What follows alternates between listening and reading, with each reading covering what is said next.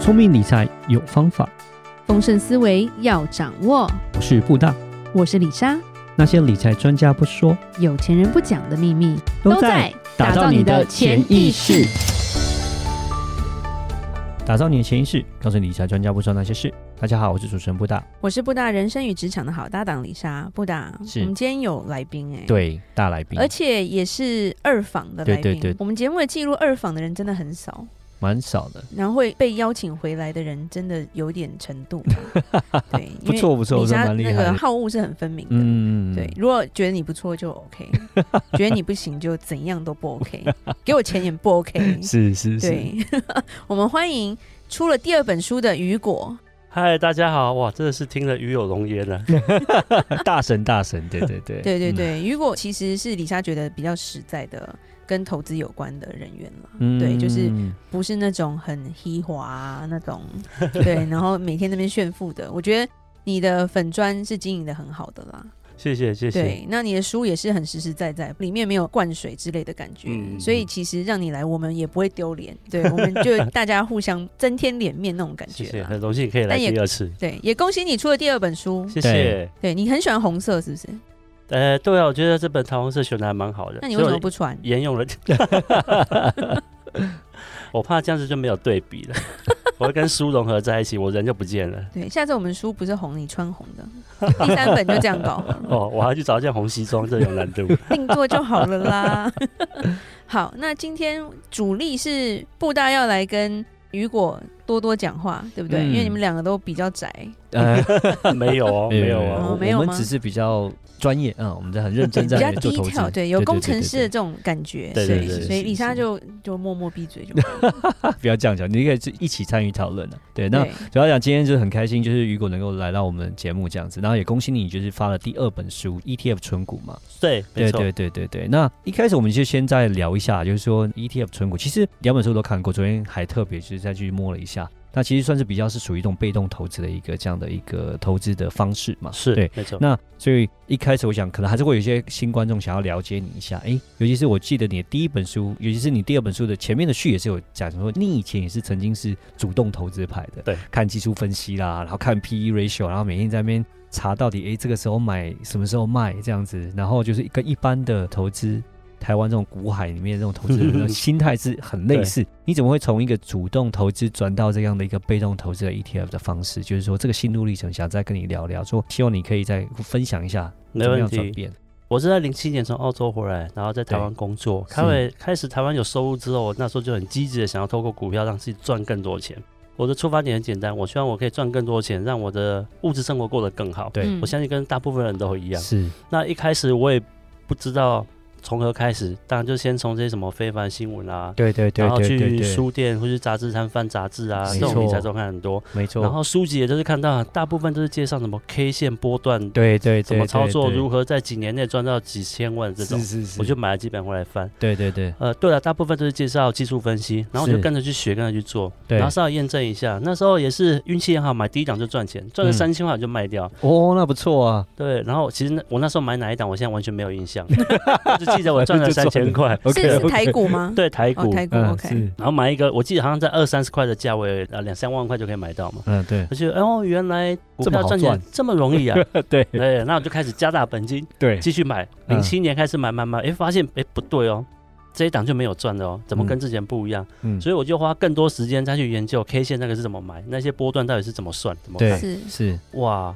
越研究越深入，发现这个好像还有点难度哎。嗯可是我觉得失败几率太高了，嗯，有很多的所谓的盲点，对不对？对我觉得哎、诶跟书上讲的都不太一样啊。嗯后来我想说，是不是有些股性的问题，有些嗯股票适合这样做，有些不行，对我就去找了二三十家的 K 线出来算。对哦，如果这个方式套用在这一家的话，可以对赚钱。套用在这一家波动太低不会赚钱，对套用在这一家也不行。然后就是哦，原来有这几家可以，可是套用完之后我就觉得，诶，它会不会只有今年可以，明年就不行了？ 对。然后应该说很幸运的啦，零八年就碰到金融海啸，对，那时候投入的钱就赔掉大概六成以上吧。嗯然后我记得那时候大概赔掉一台车，一台便宜的车。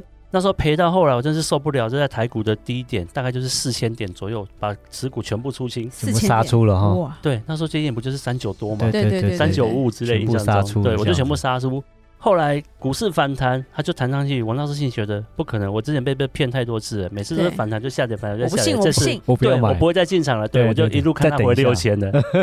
哦，这样一直到觉得六千去，对，，我觉得应该很多散户都有跟我类似的经历啊。嗯，对，当然也可以说，我当初因为刚进股市一年多左右，精力还不太够，所对以碰到这种时候不敢进不敢出。嗯，但是后来开始流行巴菲特的基本价值投资，我也开始去看财报。对，嗯，对，那我那之前在研究所念 MBA，财报对我来讲不是很难的事情。嗯，呃，了解企业怎么运作啊，其实那个商业逻辑都还蛮好懂的。对，对，可是开始看财报之后，还是有发现一些比较困难的地方啦。嗯，毕竟财报还是属于一个比较后面的资讯。对对对，等嗯它都公布出来了之后，其实我再去看它的股价，它早就已经涨了一段了，嗯就不知道像为什么那些人已真经的知道了，真的就像辉达，对，财报一公布就涨了二十五趴，对，这你对这想个买都来不及了，瞬间，对，那没有人知道 嘛。对，然后有些是如果到比较中小型股的话，它财报就算绩效好，但是没有资金要去买它，股价也涨不上来，对嗯所以它就是稳稳的在那里，股价也不会动。嗯，我报个两年之后，价格还在那里，嗯顶多就是是领个五趴利息。对对，那时候就觉得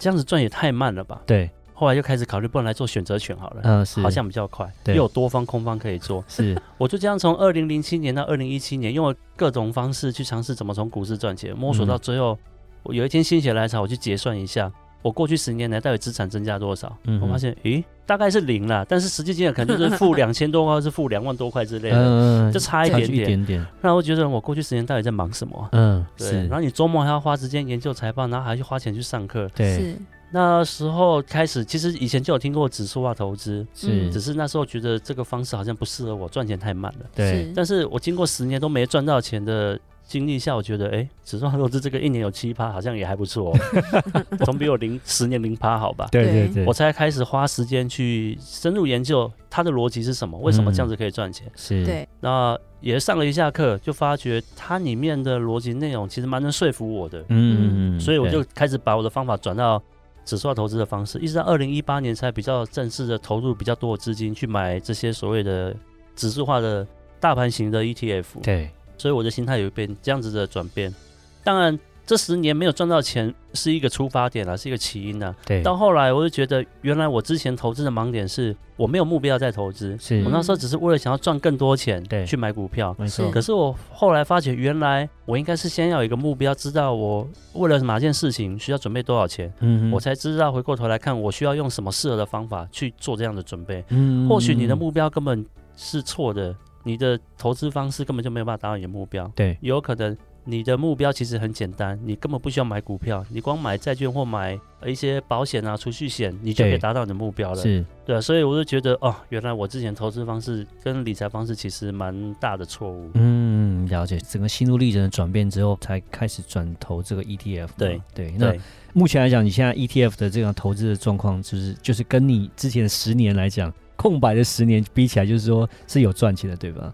在去年之前还有， 用青春换来的。 好，好，去年的状况我们等下之我后还可们以等一下再再谈。聊。我们等一下再 聊对对，很好玩。好，因为这是你的第二本书嘛，那我们先聊一下说，你可不可以讲一下说，这第一本书跟第二本书你的不同点在哪边？啊好。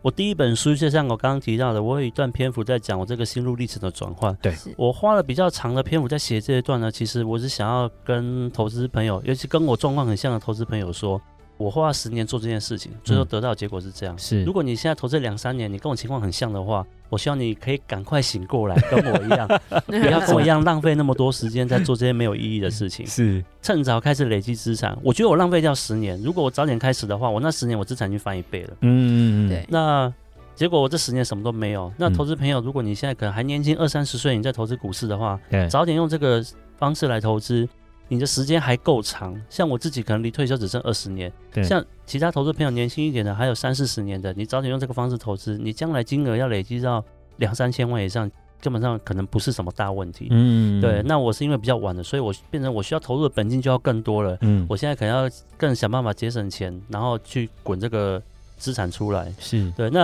我觉得最大的差别啊，第一本我主要在讲心法，对我的心路历程怎么转变的，是跟你的退休金怎么算？是我嗯里面花很多篇幅计算，说我需要，尤多其少的我把钱通货膨对胀的概念带进来。对对对嗯那我第一本书完之后，就有一些朋友问说：“呃，老师，我第一本书看完了，我大概有点概念了，那你可不可以告诉我该买哪一档啊，对，嗯所以 OK 最后大家还是想问名牌是什么，是是是是，然是后指数化投资的概念，大家看完之后，我觉得有点懵懵懂懂，不是那么好懂。对，然后买大盘就看它这样涨跌涨跌，真的可以吗？所以我就出了第二本书。第二本书我想要直接把所谓的名牌跟操作方式，用类似手册的方法写下来。嗯，如果你有这些问题不知道如何执行的人，你直接嗯拿哼第二本书照做就好了。我相信嗯百分之九十以上的人都适用。嗯那我里面对也有解释台股的跟美股的 E ETF 它们的特性是什么。对，是那你买了这一档之后，你可以期待什么？跟它有一些限制或风险是什么？你要考量。嗯也有介绍哪一些 ETF 是不能存的。嗯好，那因为我在讲指数化投资的时候，很多人对这个名词很没有概念，所以我书名就可以取了 ETF 存股，因为我用的工具就是 ETF，对你就是买嗯 ETF、是那你是不是买了就一直买不要卖呢？不是，里面有一些执行方法，你该卖的时候还是要卖的，什么时候卖，书里面会告诉你。嗯那我为什么用存股这个概念？因为我买了就是长期持有，就嗯跟现在很多人存股的想法是一样的，买了不要卖。所以我就用这个简单的切入点，让怕在股市赔钱的人，你又愿意花长时间去存股的人来说，ETF 可能会更适合你，相对于个股来说啦，嗯可能会是更适合你一个方法。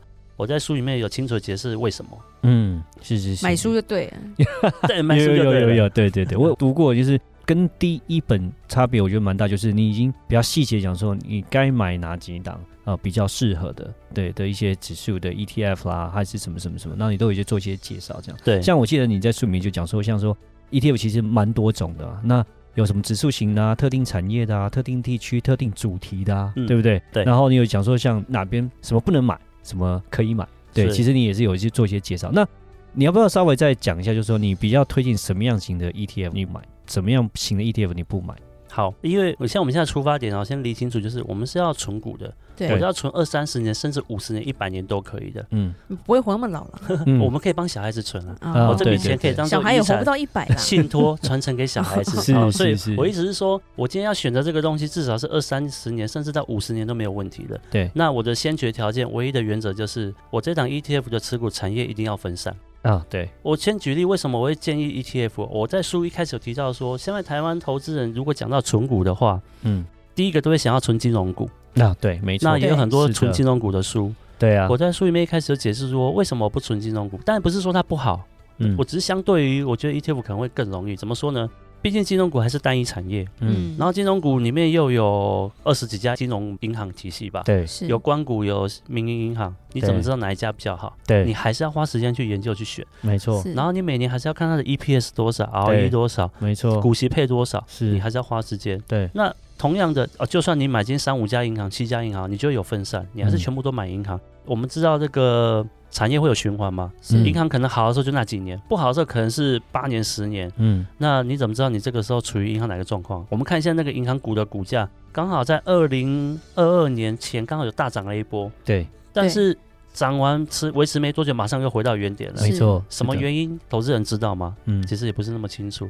那我会选 ETF 的原因就是，尤其我会选大盘型指数的 ETF。嗯，出发点很简单，举例来说啦，零零五零，它的选股逻辑是，只要是市值前五十大，我就把它买进来。嗯，是我不管你是做什么的，是你只要有办法做到对市值前五十大就好。嗯所以里面就会包含很多种产业，包含可能也会有金融股。所以你看哦，如果今天金融产业不好的时候，我有半导体再好；半导体不好的时候，我可能还有能源股会好。嗯就是，我这里面有各种产业在帮我支撑这个我的价值在，所以像指数型 ETF 就是我觉得是可以长期存的。嗯是再还有另外一种叫做类指数型 ETF，嗯我把它称为类指数型，是说有些人不太能接受零零五零这种选股方式，嗯市值前五十就可以进去哦。那如果今天有一家公司是被炒到市值进前五十，它就那会也买蛮进厉去。害的 呀。对，但是公司没有什么获利，对好然后很快它又被淘汰衰退，它又掉下来。嗯那我这笔投资不就亏了吗？对，对，所以开始就是有一些 E ETF，它就会去选。那不然我先把体质没有那么好的公司剔除掉，嗯尤其像比如说像富邦的永续经营零零六九二，嗯或是有考虑 ESG 的这些产业特性，E 它里面也会挑你公司近一年的 ROE 必须要是大于零。嗯好，先把一些比较不好的状况的公司先删除掉，剩下的我再来依据它的市值来做排名筛选。嗯，而且它的选股也不只选五十档，它选到嗯七十档、八十档，甚至到一百档。是对，那我觉得这个就更符合我的需求。第一个，嗯我要分散，各是产业都有，而且是持股还比零零五零的五十档还要多。嗯对，所以我觉得这种类指数型的 ETF 也是可以存的。是是再来第三种是高股息 ETF，啊，有没有 OK，吓到？有我会推荐高股息 ETF。其实我也不能说推荐，因嗯为很多人都比较能接受高股息。是，啊、为什么会解释一下？高股息 ETF 呢，它的选股逻辑就是谁的股息高，我选谁嘛。对对，的但是像零零五六是这样，但是嗯如果是零零八七八，它就是对选说至少公司过去三年都有稳定的配息，对你才可以进来。你不是能是一次性卖资产发钱给我这种不对行。嗯好，那我就觉得这种相对感觉起来是比较稳定可以配息的公嗯司。嗯嗯那它的选股逻辑优先是以配息为优先，所以它也不管你做什么的，是各个产业都有可能被选进来，是所以就符合我存股的第一分个散优的先原则。对，嗯产业要分散。是是好，所以这两种人进来了。那只是说这两个 ETF 的特性，投资人要先搞清楚。如果你今天选的是大盘指数型的，或者是类指数型的，它是可能里面比较多公司是属于成长型的企业，对股价可能会涨得比较多，对配息比较少。是那反过来，高股息它就是公司已经发展到一个极限了，很稳没办法再定扩产了，是那我赚到的钱就全部发还给股东吧。是嗯你就不太会期待它股价会涨很多，但是是你每年配息可以领到比较多。对那投资人会犹豫在这两个到底要怎么选，因为其实每个人的需求跟他的风险可以承受的调性都不一样。对那指数化投资会告诉大家，你就直接买零零五零这种指数型的 ETF。是的，嗯那我是认为我的目标其实是纯股，嗯哼然后我的投资报酬率至少至少我不敢说要追求最好的，嗯可是我至少要追求它可以高于通货膨胀，对我资产不要贬值。是所以我刚刚讲这三种类型的 ETF 应该都可以达到目标。好，那高股息 ETF 不知道怎么买，你可以两种都买，反正零零五零、零零八七八各买一半，到之后你会随着你个人的喜好，你会去调整你的配置。基本上这种买起来都可以长期的放，就不用担心。是 OK。其实我在书里面有，你之前还有提到说说哦，其实有分类从哦怎么四种不同类型的投资人，然后大盘的啦，挑选绩效的啦，或者大盘加配息的，或者配息的这样。对其实对我知道你有在整理，其实所以听众你听到这一边，就说如果你对于想要了解这一块的话，其实雨果里面的书其实都有详细的介绍说，哎。